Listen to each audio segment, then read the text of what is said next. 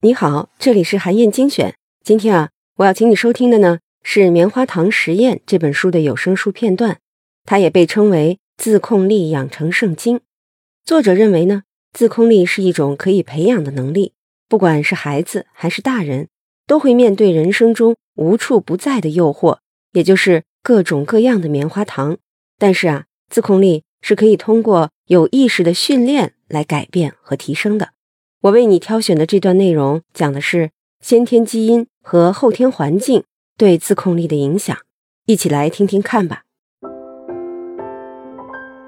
一项在1958年发表在加拿大心理学杂志上的研究表明，研究者们使用了两类老鼠进行实验，这些老鼠已经被选择性的培育成了迷宫迟钝类和迷宫活泼类。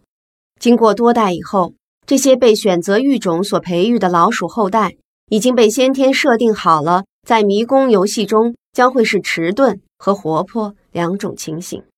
研究者们将这些小动物要么放进一个活跃的、充满了感官刺激的鼠世界，要么放进一个贫瘠的、没有任何感官刺激的不毛之地的鼠世界。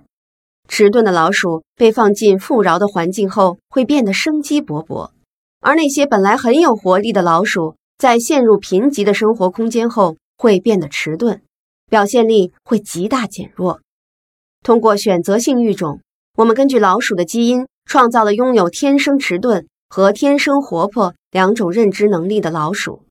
可是环境却戏剧性地改变了它们认知能力的表现。这个实验证明了基因的表达依赖于可以更好的发挥基因的功能这样的一种环境。詹姆斯·福林，他是一位新西兰的心理学家。他发现，在美国和英国这类工业化国家，是我们人类，而不是啮齿类动物，在智商得分上呈现出一个普遍的上升趋势。从这一代到下一代，人们的智商分数有明显的增加。智商测量不依赖于语言知识和符号，而是要求解决问题的能力。在智商测量上。每一代人平均增加大约十五分。有一件事是可以肯定的，在整个研究持续的六十年里，这种变化肯定不是源于进化，而且也不能归因于人口基因的改变。这是一个令人鼓舞的证据，它表明环境对于人类特质，比如智力，有着巨大的影响力。即使是像智力这种有着强大的基因作为决定性因素的人类特质。依然有着强大的可塑性，詹姆斯·沃森总结道。DNA 结构的发现者、诺贝尔奖获得者詹姆斯·沃森总结道：“人的倾向并不是预先可以决定的。”关于人类基因和环境相互作用的一个极具说服力的例子，源于新西兰的一项研究。这项研究跟踪了一千多个1972年出生的孩子，并且长达三十多年。研究者测试他们。就是为了观察，在长达二十年的时间里，生活压力事件的数量是否会对长期抑郁产生影响。同时，他们评估了被试的基因变化，这种基因变化改变了大脑里的血清素水平。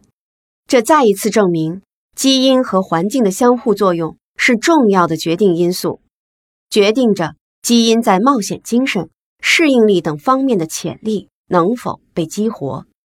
抑郁更可能出现在那些基因脆弱的人身上，如果他们同时也有着更大的生活压力的话。基因影响着我们如何对待环境，环境影响着我们的哪部分基因会被表达出来，而哪些会被忽略。我们的行为以及为了实现目标，如何更好地控制自己的注意力，已经成为我们所创造的。并且反过来影响我们的环境的一部分，这种相互影响塑造了我们是谁，以及我们会变成什么样的人。从身心健康到生命的长度和质量，要反复重申的是，人的气质和行为模式，包括性格、态度，甚至政治信仰，都反映着基因的复杂影响。基因的表达贯穿了整个生命过程。并被一系列环境因素塑造着，气质被基因和环境的相互作用所创造，并以一种极其复杂的方式被编排。那意味着是时候了解先天和后天的问题了。半个世纪以后，我们终于可以回答布朗先生提出的关于他的儿子乔的问题。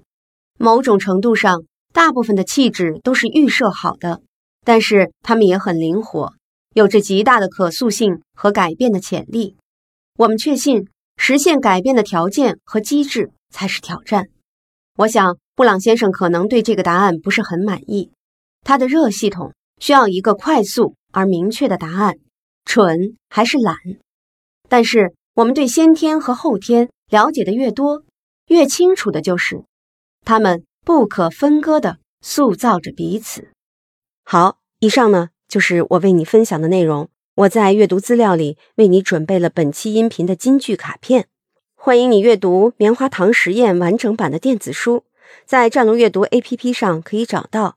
也欢迎你在评论区留言，分享你的精彩观点。更希望你能把咱们的专栏转发给自己的朋友。韩燕精选，明天见。